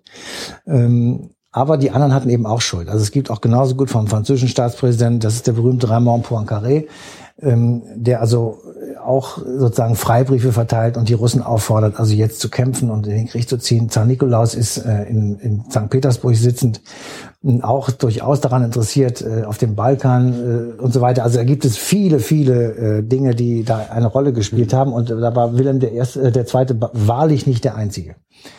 Was aber eigentlich noch viel äh, komplizierter ist sozusagen und dann wiederum doch so einen äh, deutlichen Schwerpunkt auf Wilhelm II. lenkt, was die Schuldfrage angeht. Ich hatte ja vorhin gesagt, dass es ein relativ ausgeklügeltes Bündnissystem Ja. gegeben hat. Dieses Bündnissystem bestand im Grunde genommen zwischen den europäischen Großmächten, Russland, Österreich, England, Frankreich, Deutschland, beziehungsweise Deutsches Reich, Preußen. Und war von Bismarck sozusagen äh, mit dem Kalkül inszeniert worden, dass er alle Bündnisse, alle Systeme und alle, Bünd, alle Bündnispartner miteinander in Verträge verknüpft, teilweise geheim, teilweise mit Wissen der anderen, dass in jedem Falle, wenn einer den anderen angreift, immer ein Dritter einschreitet. Und Eigentlich zwar immer, blöde Idee, immer ne? auf Seiten des Angegriffenen. Ja, keine, keine, Keine blöde Idee. Ja. Der einzige, der nicht in diese Verträge eingebunden war, war Frankreich. Mhm. Das heißt, er hatte einen Albtraum, hatte auch selbst so geschrieben, den Albtraum sozusagen, dass Deutschland umzingelt sei von, von Mächten, die im Falle eines Krieges sich miteinander verbündeten. Und als Ausweg daraus hat er gesagt, er war ein extremer Frankreich-Hasser, hat er gesagt, ich mache jetzt, ich versuche Bündnisse zu machen, alle gegen Frankreich. Aha. Und zwar dadurch, dass ich Frankreich nicht involviere. Ich isoliere Frankreich. Das klingt, also zumindest für mich aus heutiger Sicht unmöglich. Also wie ein unmögliches ging Unterfangen. Nicht. Nein, ging überhaupt nicht. ging überhaupt nicht. Nationalismus. selbst heute nicht möglich, Frankreich Nein. zu isolieren. Nein, es geht überhaupt nicht. Nationalismus. Wir sind ja Gott sei Dank über die Nationalstaaten hinaus. Das ist ja gerade das Problem. Da hat jeder sozusagen für sich geguckt. Ja. ja. So. Also er hat ein Bündnis mit Österreich-Ungarn gemacht. Ein Nicht-Angriffspakt und ein Beistandspakt. Er hat ein Bündnis gemacht zwischen Österreich, Russland und Deutschland. Drei-Kaiser-Bündnis nannte sich das. Er hat Italien einbezogen und Italien hat Rumänien dazugeholt. Das heißt, im Laufe der sagen wir, Zeit zwischen 1800, ähm, Anfang der 80er bis Ende der 80er, also bis ungefähr zu seinem Ausscheiden, 10, 15 Jahre, bestand dieses Bündnissystem und war ein Garant für Frieden, weil jeder wusste, wenn ich das tue, gibt sofort auf der anderen Seite auf die Hose, das werde ich nicht überleben. Äh, Das war alles gemacht worden mit Einverständnis Wilhelm I. ja. Ähm, die Verträge hatten alle eine Laufzeit und mussten alle drei oder alle sechs Jahre verlängert werden. Und wenn, wenn man sie nicht verlängerte, waren sie automatisch erloschen. Mhm. Das war damals so die übliche Vertragspraxis. So, und Wilhelm II. hat diese Verträge nicht verlängert. Und zwar keinen. Idiot. Und er, dann war tatsächlich genau nach einer gewissen Zeit, weil dann die anderen auf einmal frei wurden und sagten, jetzt ist auf einmal England mit Russland liiert. Ja. Und Frankreich ist dann beigetreten. Das war die Entente, die Triple Entente. Dass du auf einmal, äh, was bisher über Jahrhunderte üblich war, dass England sich aus der europäischen Politik rausgehalten hat, weil die wollten eigentlich nur, dass an der gegenüberliegenden Küste alles in Ordnung ist. Der Rest hat sie einen Scheißdreck interessiert, weil sie saßen auf ihrer Insel und konnten eh nicht eingenommen werden. Also egal. Der, der, der letzte Konflikt sozusagen, den die Briten auf dem Kontinent hatten, war der 100-jährige Krieg mit Frankreich. Das war bei Jeanne d'Arc ungefähr, äh, war beendet 1501 oder sowas. So, und äh, in dem Moment, wo also dieses Bündnissystem aufgebrochen ist und auf einmal sozusagen ähm, das Ganze labil wurde, ist England Mitspieler auf der kontinentaleuropäischen Bühne geworden, indem es eine Entente, also eine Triple Entente mit Russland und Frankreich eingegangen ist. Und jetzt, wenn du dir die Karte vorstellst, siehst du Deutschland in der Mitte mit Österreich, rechts, wenn du von einfach drauf guckst, rechts sozusagen im Osten ist Russland, im Westen ist Frankreich und im Norden ist England. Ja. Darunter ist Italien. Die waren sozusagen, die gehörten dann zu den berühmten Achsenmächten, also Deutschland, Österreich, Ungarn und Italien. Aber rechts und links und oben war halt gegnerisches Land. Und da hat Wilhelm II. sich umzingelt gefühlt. Und er hat sich umzingelt gefühlt und aus diesem Umzingeln ist dann entstanden, ich muss stärker werden als die anderen, ich baue mir jetzt eine Flotte, ich rüste jetzt auf, ich investiere in Kriegsgüter, ich baue meine Industrie um, äh, ich mache den dicken Mann, ich äh, äh, fange an, Kolonien zu wünschen, ich schicke meinen Reichskanzler vor, der sagt, ich will einen Platz an der Sonne haben. Oder was noch viel schöner ist, was ich auch stilistisch sehr viel schöner finde, äh, ein Reichskanzler von Caprivi tritt also vor den ähm, Reichstag und sagt, man müsste jetzt mal endlich mit dem Phäaken-Dasein aufhören. Jetzt frage ich dich, weißt du, was die Phäaken sind? nee. Siehst du, ich wusste das auch nicht, ich habe das natürlich gegoogelt. Ja. Und die Phäaken sind in der griechischen Mythologie ein kleines Inselvolk gewesen. Und dieses Inselvolk hat der Mythologie zufolge gesagt, wir wollen nur unsere Insel und sonst nichts. Ja. Und mit diesem sich selbst sozusagen auf sein eigenes zurückziehen und sich als saturiert erklären, Ja. das steckt ja dahinter. Damit muss jetzt Schluss sein. Sagt der deutsche Reichskanzler etwa 1892. Damit eine Expansionspolitik Und damit aus. ruft er aus, ich will Kohlestationen in China haben, ja, damit ich meine Schiffe, wenn die von A nach B fahren, in China betanken kann, beziehungsweise mit Kohle befüllen kann. Dazu brauche ich A, eine Kohlemine in China, ich brauche B, einen Hafen, der mir gehört, ich brauche deutsche Arbeiter auf deutschen Schiffen mit deutschem Essen. Ja. So, was versuchen Sie? Sie versuchen in, Fra in äh, China ähm, eine Bucht zu erobern. Das tun sie auch. Sie fahren da einfach hin, erobern die Bucht, besetzen sie und lösen dadurch einen gewaltigen Kampf und Stress in China aus, weil die Chinesen alles andere als erfreut darüber sind, dass jetzt auf einmal irgendwelche Langnasen da antanzen. Und ähm, sozusagen ihre, ich sag mal, Häfen besetzen und, Ja. und das zum Kolonialgebiet machen. Daraus entwickelt sich irgendwann der Boxeraufstand, der berühmte Boxeraufstand, ähm, der also ein, ein europäisches inklusive Amerika ähm, Expeditionsheer hervorruft, die dann also nach China tapern und äh, die verbotene Stadt aufmachen und sich also wirklich dort benehmen wie die, wie die berühmte Axt im Wald. Also all diese Dinge gehören äh, natürlich auf den Schuldzettel von Willem II, der wirklich das äh, gefordert hat geradezu und auch ähm, wirklich gemacht hat. Es gehört dazu, dass er sich ähm, über wirklich viele Jahre aufgeführt hat wie ein Staatsschauspieler. Also der war, der stellte sich auch schon mal mit ähm, vor die Kameras von irgendwelchen Fotografen, die für die Illustrierten, die es damals auch schon gab, ähm, fotografiert haben für die Titelseiten. Dann, dann stand er da in so einem Kornfeld mit aufgeschlagenem Mantel und guckte also heldenhaft in den Himmel. Ähm, er hatte Fantasie, Fantasieuniformen. War der ein bisschen doof? Äh, das, so weit würde ich jetzt nicht gehen, aber er war auf jeden Fall ähm, sehr exaltiert und sehr, Aber kein Staatsmann. Nein, also für mich nicht. Ja. Für andere vielleicht schon. Ähm, also er, er, er war der erste Staatsschauspieler und er war jemand, der sich selber extrem in Pose geworfen hat. So Sätze wie was Kultur ist, bestimme ich, ähm, gehören auch in seinen Wortschatz. Wow. Und ähm, da gibt's schon so ein paar Sachen, wo man wirklich sagen kann, ähm, äh, das kann man so eigentlich nicht machen. Ähm, insofern äh, hat er sozusagen zu diesem Klima beigetragen, des herrischen, des äh, überspannten, des etwas äh, aufgeregten Deutschen, der also sozusagen trommelnd in der Mitte des Kontinents sitzt und jetzt endlich raus will äh, aus seinem Affenstall. Aber der war doch irgendwie verschwägert auch mit dem englischen Königshaus, oder nicht? Das war seine Großmutter. Seine Großmutter hat, äh, war die nicht, hatte die nicht genug Einfluss auf, auf den deutschen Kaiser zu sagen, hier, hör mal, halt mal einen Ball flach, du Pfeife? She was not amused. Ja, aber sie ist 1901 gestorben und dann war sowieso Schluss mit lustig. Ja. Äh, Sie hat versucht, Wilhelm wieder an die Kandare zu nehmen. Er war, ähm, er hatte ja eine Körperbehinderung, genau wie Stalin. Ähm, also die hatten beide einen zu kurzen Arm. Ähm, ich glaube sogar auch beide den linken, bin ich mir jetzt aber nicht ganz sicher. Äh, Das ist ein Geburtsfehler gewesen und er hatte ein extrem schwieriges Verhältnis zu seinen Eltern, zu diesem berühmten Friedrich III., den er für zu liberal und zu weicheierig hielt. Er fand lieber seinen etwas knochigen und reaktionären Großvater ganz gut, der mit Bismarck so gut konnte, Wilhelm I. Und ähm, der ist äh, durchaus zu seiner Großmutter gefahren. Da gibt es herrliche Familienfotos. Da siehst du den russischen Zaren, da siehst du den Kaiser Wilhelm, da siehst du noch ein paar Erzherzöge von bla bla bla, die alle sozusagen auf den Knien dieser Großmutter sitzen und äh, in ein paar Jahren die Welt ins Unglück stürzen. Ich will aber zur Ehrenrettung, um das zu verstehen, der Mann ist kompliziert. Also Wilhelm der, der Zweite ist nicht nur dieser Haut drauf und dieser, ich sag mal, Idiot. Ähm, er feuert tatsächlich auch diese Krise im Juli noch ein bisschen an, dadurch, dass es also Blankoschecks gibt an Österreich, macht mal ruhig, ich helfe euch und so.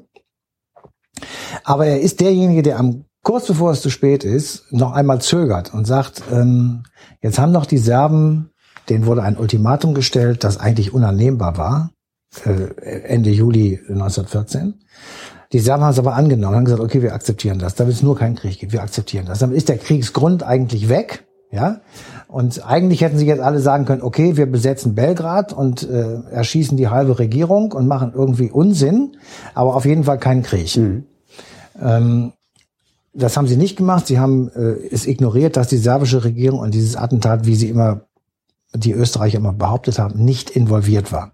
Nur mal kurz zur Erklärung. 28. Juni, Sarajevo, 1914, 28. Juni, wird der österreichische Thronfolger nebst Gattin ermordet.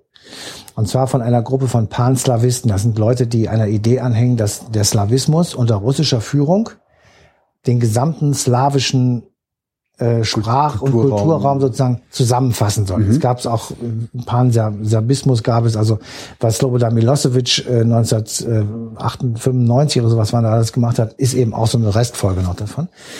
So, und äh, diese Panslawisten wollen also durch ein Attentat auf den Thronfolger auf ihr Schicksal in Österreich, als Slawen in Österreich, in diesem Multikulti-Staat, ähm, aufmerksam machen und äh, machen das auf eigene Kappe. Das, das ist ein, ein Attentatskomplott von zehn Leuten ungefähr, die ohne Handel, ohne Unterstützung der Regierung handeln in Serbien oder in Belgrad. Trotzdem wird das Ding als Kriegsgrund. Das war der Kriegsgrund und die Österreicher wussten, weil die Ermittlungskommission hat festgestellt, Serbien hat damit nichts zu tun. Mit freundlichen Grüßen. Ja. So, das wurde vermittelt und das wurde einfach weitergegeben. Die österreichische Regierung hat darauf gedrungen, dass das nicht veröffentlicht wird. Ja. Damit weiter sozusagen dieser, dieser, diese Kriegsmaschinerie äh, laufen konnte.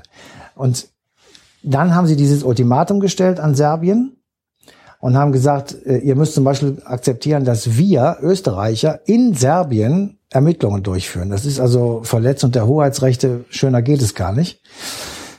Und jeder hat gedacht, das, das kann keine Regierung akzeptieren, ohne gleich zurückzutreten. Und dann hat die Regierung in Bayern gesagt, doch, das akzeptieren wir, ihr könnt gerne kommen, bitteschön. Möglicherweise die klügsten Menschen, die damals in Europa Möglicherweise, weil sie wahrscheinlich wussten, dass dabei Null rauskommen wird, weil sie waren daran nicht beteiligt. Ja. Sie hat mit dem Attentat nichts zu tun.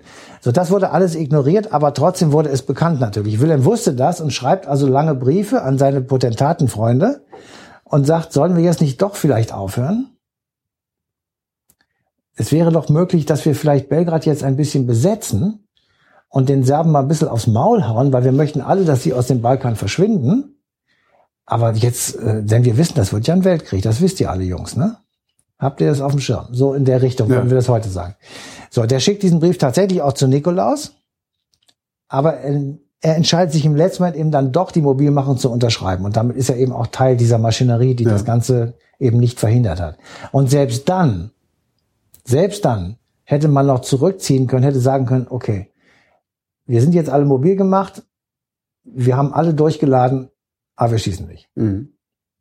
In dem Moment, wo sie dann aber befehlen, durch Belgien und Luxemburg nach Frankreich zu gehen, also mit 600.000 Soldaten, äh, brechen sie einen Beistandsvertrag zwischen England und Belgien mhm. seit dem Jahr 1832 und England erklärt im gleichen Moment den Krieg.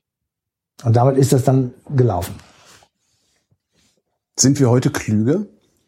Ich glaube. Oder sind wir einfach nur noch stärker voneinander abhängig, so dass wir. Äh also wenn du jetzt mal überlegst, was gerade in der Ukraine passiert. Ja.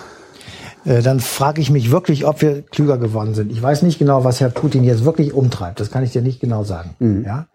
Ich glaube, das weiß sowieso niemand. Aber möglicherweise nicht mal er selbst. Nicht ne? mal er selbst. Also keine Ahnung. Ich weiß nicht, ähm, wie wir reagieren würden, also wir meine ich jetzt, wir Europäer hier im eher westlichen Teil, wie wir reagieren würden, ähm, wenn er das jetzt wirklich weitermacht. Ich weiß auch nicht, ähm, wie wir reagieren würden, wenn wir immer weiter erpresst werden von England innerhalb der Europäischen Union, würden wir das alles wieder aufgeben, würden wir wieder zurückfallen und würden die Gefahr in Kauf nehmen, dass sich wieder solche ich sag mal, Verhältnisse etablieren könnten, die seinerzeit eben zu diesem Krieg geführt haben. Das kann ich dir nicht sagen. Ich hoffe einfach mal, dass das nicht so ist. Ich hoffe, dass dann immer noch irgendeiner kommt und sagt, nee, wir verhandeln noch mal ein bisschen. Im Zweifelsfall die Industrie. Ist mir sagt, immer noch lieber. Der, der, Schaden, den das an unseren ja. Latifundien äh, erzeugt, ist zu groß, als dass ja. wir euch Politiker gewähren lassen ja. können ich, ich darauf setze ich letztendlich auch. Ich, also ich habe so ein bisschen, es hat natürlich ist ja jetzt eine aktuelle Diskussion, aber natürlich hat das Europabild und die äh, das positive Europabild einen kleinen Dämpfer äh, bekommen ja. durch die Ereignisse jetzt nicht nur in der Ostukraine, sondern eben auch in Griechenland und wie, wie das da abgelaufen zu sein scheint, das kann ja keiner so richtig, aber so was man so hört. Also das hat natürlich tatsächlich auch bei vielen, auch jüngeren Leuten, ich sage immer, in so einer Erpresserbude will ich aber ja. nicht Mitglied sein. Also wenn das wirklich so ist, dass man da den armen Griechen gerade die Hosen auszieht, das, ähm, ne? Was ist die, die, das, das, das, der zentrale Effekt oder das zentrale Momentum des äh, 20. Jahrhunderts dann? Also eigentlich gehören sie beide zusammen. Ja. Das lange 19. und das kurze 20. Jahrhundert. Weil das 20. ist eine bittere, aber logische Folge des 19. Jahrhunderts. Ja. ja und das ist eben auch leider das Momentum. Ähm, deswegen gehören die im Grunde genommen äh, ideologisch betrachtet oder, oder ähm, theoretisch betrachtet eben auch zusammen, weil das hatten wir eben vorhin schon mal kurz angedeutet, dass eben sozusagen aus diesem äh, aus dieser Urkatastrophe des 20. Jahrhunderts, wie der Erste Weltkrieg ja bezeichnet wird, folgt eben im Grunde genommen eine zweite Katastrophe, der Zweite Weltkrieg, noch einmal potenziert um den Holocaust, mhm was natürlich eine Dimension in diesen Zweiten Weltkrieg bringt, äh, die ein Geist, ein, ein Menschengeist ja übersteigt. Das kann ja, kann man ja nicht verstehen. Und ähm, mit der äh, mit der Konsequenz eben der Spaltung dieses Kontinents. Und wenn du mal wenn du mal ernsthaft überlegst, jemand, der sagen wir einfach tatsächlich 1920 geboren wurde, ja, der hat der hat sein ganzes Leben lang Scheiße gefressen. Ja Wenn er das Pech hatte, meinetwegen dann nach 1945 irgendwo in der DDR zu landen, allemal. Ja. Und ähm, das ist natürlich dann auch eine Prägung für dieses 20. Jahrhundert. Wir sind von Leuten, also wir zwei und viele, die uns jetzt zuhören, sind von Leuten erzogen worden, die genau diese Scheiße gefressen haben.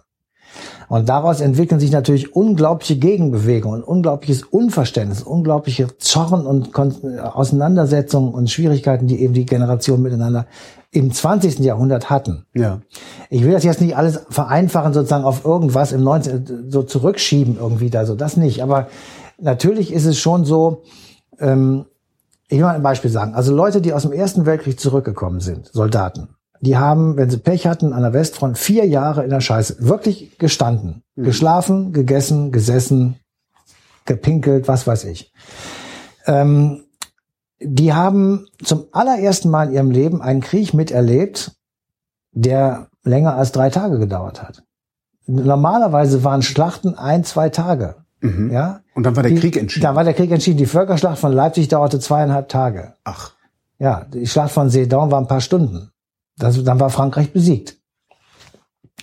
Äh, der, der einzige Krieg, der Das länger... heißt, es ist im Grunde waren es auch nur symbolische Kriege dann. Also die Schlacht. Nein, es war eine Schlacht, an der wurde alles gewagt. Und Ja. äh, wer die Schlacht gewann, der hat den Krieg gewonnen. Äh, das, das, es heißt Deutsch-Französischer Krieg, müsste aber eigentlich Deutsch-Französische Schlacht heißen. Ja. Der einzige Krieg, der länger gedauert war natürlich der 30-jährige Krieg, das weiß ich wohl, aber äh, da hat Aber auch das nicht war ja auch eher ein 30-jähriges Scharmützel. Das war nicht jeden Tag Krieg, genau. In diesem Falle waren es aber vier Jahre lang wirklich jeden Tag Krieg. Ja. Erstens. Zweitens, ähm, diese Menschen, die da Soldat gespielt haben und gelitten haben, haben Waffen gesehen, die sie noch nie vorher in ihrem Leben gesehen hatten. Noch nie. Die dicke Bertha konnte 30 Kilometer schießen. Äh, es gab Haubitzen und Mörser auf einmal, es gab Flammenwerfer, es gab Gas, es wurde Giftgas verstreut, äh, das sahst du gar nicht. Ja. Und du konntest auf einmal nicht mehr atmen und bist einfach verreckt. Ähm, auf einmal wurden, musste man Gasmasken produzieren. Das ist alles während des Krieges passiert. Ähm, es wurden äh, Sch- Maschinengewehre entwickelt, die ähm, die Fähigkeit hatten, einfach mehrere hundert Schuss pro Minute loszulassen. Und dann saßen oben in den MG-Nestern so wild gewordene Schützen, die einfach rumgeschwenkt haben bei durchgeladenem und dann ging das stundenlang, hörte nicht mehr auf. So, diese Leute kommen, wenn sie das überlebt haben, zurück. Und sie sind alle traumatisiert, aber ihnen wird nicht geholfen. Also wenn heute einer aus Afghanistan zurückkommt, dem wird ja hoffentlich jedenfalls gut geholfen. So, diese Leute sind einfach auf ihre Familien, auf ihre Berufe, auf den Alltag, auf die Zivilisation wieder losgelassen worden und haben großes Unheil angerichtet, weil sie einfach verrückt geworden sind. Sie sind psychische Wracks gewesen, Ja. die da zurückkamen. Das ist eine eine schwere Belastung für eine Gesellschaft, weil äh, überlegt dir mal, was die Amerikaner für Schwierigkeiten mit den Vietnam-Veteranen hatten. Und das ist verschwindend wenig gewesen dazu. Hier im Ersten Weltkrieg handelt es sich um Millionen von Soldaten, die nach Deutschland, nach Frankreich, nach England und so weiter zurückgekommen sind. Und die haben überall diese, diese Gedanken, diese Bilder im Kopf, müssen aber im Prinzip funktionieren wie normale Menschen, wie Familienväter, wie Leute am Arbeitsplatz und so weiter. Das geht nicht. Ja, das geht nicht. Speziell auf Deutschland bezogen, kommen die dann zurück in eine völlig veränderte Welt. Der Kaiser ist weg, der wurde einfach rausgeschmissen. Stell dir mal vor. Stimmt, das ist ja das, ja. Die kommen von der Front zurück Und alles ist anders. und alles ist anders. Da ist auf einmal ein Sozialdemokrat Reichspräsident. Stell dir das fragst mal du dich vor. auch, Was für wofür eine du überhaupt Scheiße. gelitten hast. Genau. Da ist der Kaiser weg, der uns noch vor ein paar Tagen gesagt hat, dass alles gut wird. Ja. Ja? Äh, Da erzählen die uns auf einmal, dass wir den Krieg gewonnen, verloren haben. Aber ich habe gar keine Schlacht verloren, sagt sich der Soldat. Ich habe wie immer da gelegen und geschossen. Kein Mensch hat mich überrannt. Niemand hat mich festgenommen. Ich bin freiwillig hier zurückgelaufen, weil mein Kommandeur das gesagt hat. Ich habe den Krieg nicht verloren. Dann sagen sie dir, du hast den Krieg verloren, weil deine Heimat nicht mehr wollte. Die hatten keinen Bock mehr. Dolchstoßlegende. Dann sagen die, was für eine Scheiße ist das denn jetzt wieder? Ich reiß mir da den Arsch auf Ja. und die sagen, will ich nicht mehr und dann verliere ich diesen Krieg, hab jetzt, weiß nicht, 30 Prozent meines meiner Heimat verloren, muss zahlen wie ein Affe, wenn es so gelaufen wäre Hab wie am ein Anfang. Bein weniger. Äh, bis 1985 habe ein Bein weniger und äh, habe keinen Job mehr. Ja. Ich kann, ich, ich habe nur gelernt, bei der Armee irgendwas zu tun. Die ist aber reduziert auf so und so viel tausend Leute, da kann ich nicht mehr mitmachen. Was mache ich jetzt? Es gibt keine Arbeit, es ist hohe Arbeitslosigkeit, es gibt eine Inflation kurz danach. Äh, der, der höchste Schein hatte zwölf, äh, stand glaube ich zwölf Billionen drauf. Davor haben wir heute noch Angst. Das ja? ist so tief. Zwölf Billionen, das ist eine Zahl mit zwölf Nullen. Eins, zwei und dann zwölf Nullen, stand auf dem Schein drauf. So. Ähm, so, dann das, läufst das, du automatisch das- demjenigen Ja, hinterher, der das dir ist- sagt, dass er es alles wieder so. richtet. Ja. Ja, und der nicht nur, dass es wieder richtig, sondern der sagt, ich räche das. Ich, ich, ich nehme Rache an denen, die das gemacht haben. Ich werde euch rächen. Ja? Und Hitler ist ein Racheengel für die gewesen und hat gesagt, ich werde diesen verdammten Versailler Vertrag revidieren. Die Revision des Versailler Vertrages. Das hat er unentwegt gesagt. Jetzt wollen wir mal von Deutschland weggucken. Natürlich war das auch in Österreich so. Natürlich war das auch in Frankreich so. Auch Frankreich hat massiv gelitten. Zwei Millionen Tote. Ähm, ein Viertel des Staatsvermögens war weg. Ja, das gleiche galt natürlich auch für England. Die waren jetzt nicht so zerstört und die waren, aber die hatten auch Soldaten, die zurückkommen. In Russland, ja, in Russland beginnt nach dem Krieg, da war es ja mittlerweile schon eine, ein revolutionäres Russland, also mit, mit Sowjets, aber noch nicht Sowjetunion, das war erst 1922. In, Sow- in also dann in der Sowjetunion beginnt A, Hungersnöte ohne Ende. Es beginnen unter Stalin die Verfolgung der Kulaken und der, der Bauern, die also offenbar oder angeblich Lebensmittel zurückgehalten haben und deswegen dreieinhalb Millionen Bauern lässt er umbringen bis 1929. Ähm, also ist, du hast überall diese Aufruhr, diese Randale und das ist, sind alles Dinge, die zurückzuführen sind auf diese traumatische Erfahrung des Ersten Weltkrieges in verschiedenen Formen in den verschiedenen Ländern. Ja, ähm, und dass das nicht gut gehen kann und dass du da lauter traumatisierte Idioten vor dir hast, mit denen man eben keine vernünftige Politik machen kann oder vernünftiges Auskommen haben kann, kann man sozusagen nachvollziehen. Und deswegen hängen diese beiden Jahrhunderte eben nicht nur kalendarisch so, so aneinander, sondern die, die Epochen und die Folgen dieser Katastrophen, die sich da abgespielt haben, die gehen eben auch ineinander über.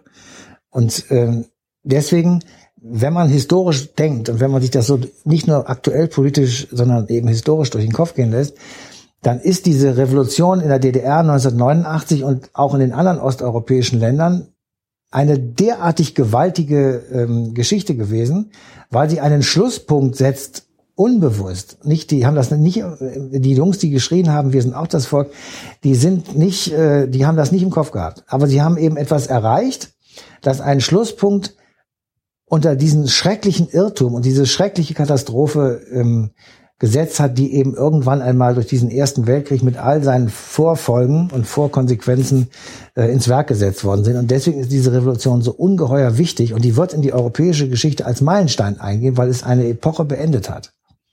Das, das, was jetzt ist, ist eine neue Epoche. Die wird gut oder schlecht, das weiß ich nicht, aber sie ist auf jeden Fall, hat nichts mehr so mit der vorherigen. Jetzt ist eine richtige, eine richtige Zäsur gewesen. Man könnte vielleicht noch sagen, dass es der Vertrag von Maastricht war als Endpunkt, wo da sozusagen EU und äh, Reformen festgelegt wurden und Euro und diese Dinge. Aber äh, einfach ist sich einfach diese Revolution zu merken, weil dann eine, eine politische Tatsache sozusagen gestoppt wurde und beendet wurde. Und das ist eben diese Revolution in Osteuropa gewesen. Hast du schon eine Ahnung, ähm, wodurch sich das 21. Jahrhundert dann auszeichnen wird? also du sagtest, du weißt nicht, ob es gut oder schlecht wird, aber weißt du, wie es Tja. phänomenologisch sein wird? Also ich hätte bis vor zwei Jahren hätte ich gesagt, das ist ein, ein äh, Einheitsweg. Also dass du sozusagen aus der als Konsequenz und als Lernpotenzial sozusagen aus diesen beiden vorangegangenen Jahrhunderten jetzt sagst, okay, wir machen irgendeine Art von europäischer Einheit, welche auch immer das sein mag. Und es gibt ja jetzt gerade in der Krise hat ja äh, Hollande das vorgeschlagen, eine Wirtschaftsregierung zu bilden in den Euro-Ländern. Äh, der Martin Schulz hat gesagt, wir brauchen ähm, die Verlagerung der Kompetenzen, also Wirtschaft und Steuern und Finanzen und all diese Dinge, die müssen auf jeden Fall an die EU. Und äh, dann ist es ja, dann kann man ja auch sagen, gut, dann ist Frau Merkel halt eine Ministerpräsidentin und dann Ja. gibt's halt einen europäischen Bundeskanzler oder irgendwie sowas. Ähm, das wäre ja, das, das würde ja in diese Richtung tendieren. Aber dazu müssen wir, glaube ich, noch sehr viel beiseite räumen und auch sehr viele Ressentiments beiseite räumen, die durch die Krise in Griechenland sicher nicht weniger geworden sind. Ähm, ich ähm, will mal so sagen, ich glaube, dass die weit verbreitete Meinung in Deutschland ist und auch in anderen Ländern, wenn man, wenn jemand einen so betrügt, wie es die griechische Regierung bei der Einführung des Euro gemacht Mhm. hat, Und wenn sie dann solche Penner da an den Start bringen, wie diese ganzen Papadopoulosse und Papandreous, die das Land ausgeplündert haben, das waren Oligarchen, die haben sich jetzt in die Taschen gesteckt, diese Kerle. Da kann der Tsipras überhaupt nichts für. Der, der kriegt das jetzt alles nur auf die Uhr und sagt, du bist jetzt schuld. Das ist er natürlich nicht. Ich meine, er hat sich vielleicht an der einen oder anderen Stelle nicht besonders klug verhalten und hat auch bestimmt Scheiße erzählt, aber ähm, er ist nicht der, der Urheber dieser ganzen Katastrophe. Ähm, also wenn ich, wenn ich von jemandem, der da Regierungschef ist in Athen, derartig belogen werde als Regierungschef in Berlin oder Paris, ob ich mit denen dann so eine Einheit machen würde, wo ich wirklich echt auch auf Vertrauen angewiesen bin. Ich meine, du kannst so eine Einheit nur bilden, wenn wirklich alle Beteiligten sagen, okay Jungs, ihr seid alle die Guten. Anders geht das nicht. Ich muss dann aber auch zum Beispiel dem ungarischen Präsidenten oder Ministerpräsidenten Herrn Orban ein paar auf die Mütze geben. Sofort auf die, ja, ja, sofort und sagen, du fliegst raus, wenn du das machst. Ja. Das muss ich dann können, ja. Wenn du einen Zaun gegen Serbien baust, wie zwischen äh, Jordanien und Israel, äh, das machen wir hier nicht. Das ist egal, was wir für Probleme haben. Und das machen wir nicht. Wenn du Schengen auf einmal als dänische Regierung in, in Abrede stellst, äh, dann muss ich dir sagen, nein, das, das geht nicht. Das heißt, diese Kompetenz muss ich dann den Nationen wegnehmen. Und das ist natürlich, da wirst du natürlich dann auf einmal rechtspopulistische Parteien haben, die wirklich 30, 40 Prozent kriegen und dann mhm. tatsächlich eine bedeutende äh, Position in der, im Land innehaben und die dann tatsächlich auch für dich ein Problem werden.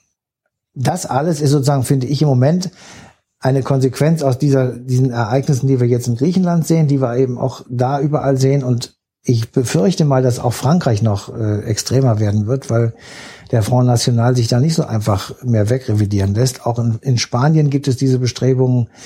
Ähm, ich bin mal sehr gespannt, was äh, die Volksentscheidung in Großbritannien bringt. Ähm, ich glaube zwar, dass die Mehrheit sagen wird, sie möchten gerne in der EU drin bleiben. Ich glaube aber, dass der Herr Cameron versuchen wird, sich das teuer bezahlen zu lassen. Mhm. Dann werden wir wieder irgendwelche Kompromisse machen, die wir eigentlich nicht wollen. Also diese, diese gegenseitige Erpresserei und was da so als Schlagwort immer so ist, das ist schon schwierig. Und das behindert auch diesen Prozess.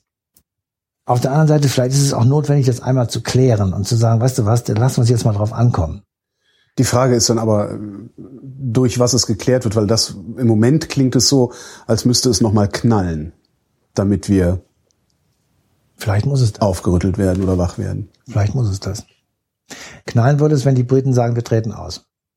Ich meine knallen im, im äh, kriegerischen Sinne. Nee, das glaube ich nicht. Nee, nee das, das glaube ich wirklich nicht, weil da muss ich dann tatsächlich sagen, Krupp sei Dank, ähm, da sind die Verflechtungen wirklich, das würde keinen Sinn machen. Also das, das, äh, dass man in Europa gegeneinander Krieg führt, äh, kann ich mir nicht vorstellen. Wobei ich jetzt ausdrücklich diesen Ukraine-Konflikt als peripheren ja. ähm, Konflikt an Europas Grenze sozusagen lokalisiere. Und äh, die Ukraine ist eben nicht Teil der Europäischen Union oder des Euro, deswegen ist das nochmal etwas anderes. Aber diejenigen Länder, die darin involviert sind, es wird Schwierigkeiten geben ohne Ende. Wir werden selbstverständlich, wenn Schäuble sich durchsetzt und Griechenland rausschmeißt, beispielsweise. Ja, äh, aber die Frage ist wirklich, äh, ob das ein Rausschmiss ist oder ich meine, es gibt ja Leute, die sind ja nicht blöd und die sagen, ähm, dieses Europa, das steht jetzt an der Schwelle und muss erklären, werden wir eine Solidargemeinschaft, die zahlt für den anderen, also wie der Länderfinanzausgleich, oder sagen wir nein? Und wenn wir bis, das ist ja bisher der Stand, wir sagen nein, äh, dann hat der Schäuble uneingeschränkt recht.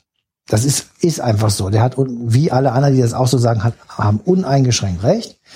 Ähm, und er hat ebenfalls recht, wenn er sagt, wenn wir einen Schuldenschnitt machen wollen, für den viele spricht, das hat er selber gesagt. Er sagt, es gibt viele gute Argumente zu seinem Schuldenschnitt.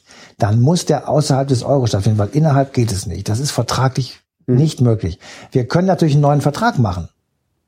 Das wird ja jetzt diskutiert werden, bestimmt. Dann ist es möglich. Aber jetzt ist es nicht möglich. Einen neuen Vertrag zu machen kostet Kraft. Ich bin gespannt, ob äh, unsere ja. Regierungen die aufbringen.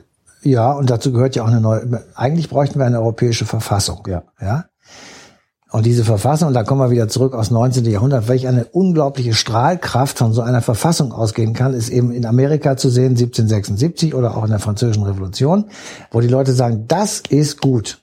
So. Und diese Verfassung, die man jetzt ausarbeiten könnte, ja, müsste Minimum, Minimum den Standard des Grundgesetzes haben, weil dieses Grundgesetz oberhalb, also von den garantierten Rechten und den Freiheitsrechten etc. oberhalb der anderen Verfassungen in der Regel steht. Noch besser wäre es, wenn wir das auch da drüber machen würden. Wenn wir also unser Grundgesetz vor den Notstandsgesetzen, ja, das alte ursprüngliche Grundgesetz, wenn wir das nehmen würden als Ja. Gerippe und sagen, wie wäre es, wenn wir einfach diese tollen Sachen, die da drin stehen, ja, wenn wir das jetzt allen Europäern garantieren und dazu eine Sozialkarte machen, die wirklich so heißt, äh, wirklich so ist, wie sie heißt, indem wir zum Beispiel es nicht mehr akzeptieren, das finde ich elementar, dass es Jugendarbeitslosigkeit gibt. Das akzeptieren wir. Die werden beschäftigt und zwar alle gut und vernünftig. Es muss doch möglich sein, diese paar Kinder, die hier noch geboren werden, die muss man doch vernünftig beschäftigt kriegen und nicht äh, in Spanien und wo sie alle 20, 30, 40 Prozent Jugend aus. Ich meine, das ist alles verlorene Generationen, die werden wir alle bitter brauchen. Ähm, also man muss diesen Integrations- und Einheitsprozess sicherlich befeuern mit ähm, mit tatsächlich, äh, ich sag mal, man kann ja sagen, so eine Art Magna Carta oder sowas kannst du ja draus, das ist eine Idee von ähm, Volker Beck ähm, und ähm, Dani Kuhn-Bende, die haben das mal im Europaparlament vorgeschlagen, die beiden Grünen. Ähm, und das finde ich ehrlich gesagt eine schöne Idee. Das hat einen schönen Namen und das hat äh, Geschichte und das bedeutet sowas von früher mit Zusammenhalt und Kultur und so. Wäre, wäre gut. Ja, und das da, das muss dann einfach zur Abstimmung, das muss diskutiert werden, da müssen die Leute sich mit beschäftigen können. Es muss in einer Sprache gemacht werden, die die Menschen verstehen. Es darf nicht so Bürokratenblödsinns Deutsch sein, dass kein Mensch auf die Reihe kriegt, weil es überhaupt nicht verstehst, was dieser Satz eigentlich bedeutet ähm, und so weiter. Das wäre dann der Job der Bundesrepublik, das Ding voranzutreiben, oder? Ja, klar. Du hast lange genug in die Bundesregierung geguckt. Haben wir Politiker, die diese Kraft und diese Größe Nee. aufzubringen vermögen? Nee, weil im Moment sind die alle voll bis oben hin mit der Aktualität sozusagen und versuchen einfach nicht unterzugehen. Ja. Das muss von, das kommt von irgendeiner Uni, von irgendeinem Denker, von irgendeinem Philosophen, keine Ahnung, der sich mal hinsetzt und sagt, guck mal hier, wie wird das denn? Ich meine, es ist ja schon mal der Versuch unternommen worden. Giscard d'Estaing ist ja gescheitert, ähm, weil es einfach, die Idee, Idee war gut. Ähm, er hat auch tatsächlich einen Text vorgelegt, aber der wurde einfach nicht weiterverfolgt, weil, ähm, nee, gemeinsame Verfassung, da müssten wir ja unsere nationalen Verfassungen darunter stellen. Wie ist denn das? Das geht ja gar nicht und so. Es muss sozusagen die Bereitschaft da sein, aus diesen Fehlern, von denen wir jetzt bei diesem äh, Gespräch ein paar aufgezeichnet haben, aus der Vergangenheit tatsächlich lernt. Wir haben schon extrem viel gelernt im Vergleich zu vorherigen Generationen. Dass es nach dem Zweiten Weltkrieg nicht zu einem neuen Krieg gekommen ist, ist eine im Grunde genommen Sensation. Ja, was die Deutschen in Europa angerichtet haben, war derartig unvorstellbar schrecklich. Das ist eigentlich, das hätte derart nach Rache, das ist doch, ich meine, das wäre sogar nachvollziehbar gewesen. Ja. Aber es ist eben nicht passiert. Und das ist zum Beispiel etwas, da muss ich wirklich sagen, da haben ähm, europäische Politiker, allen voran kann man ja gut sagen, Konrad Adenauer und Charles de Gaulle und Robert Schumann, Jean Monnet und all diese Leute, die auf diesen beiden Seiten, Frankreich, Deutschland, äh, was zu sagen hatten, haben daraus gelernt und später Willy Brandt mit der Ostpolitik. Das ist, diese beiden Figuren sind für die, mindestens mal für die europäische Geschichte extrem bedeutend. Also aus deutscher Sicht. Ne? Wo kann man denn dein Buch eigentlich kaufen? Das wird äh, im Lietz Verlag kannst du das kaufen und ansonsten in jeder Buchhandlung. Und es gibt auch eine E-Book-Version und du kannst bei ePubli alle meine Bücher als E-Books kriegen. Und ähm, ich überlege mir jetzt noch, ob ich mich noch mal dem 20. Jahrhundert beschäftige, da genauer gesagt mit dem Nationalsozialismus. Der ist, das zum Schluss gesagt, je mehr ich über ihn weiß, desto unverständlicher. Und das ist eigentlich eine spannende Voraussetzung, darüber mal etwas länger nachzudenken. Matthias von Hellfeld, vielen Dank. Bitteschön.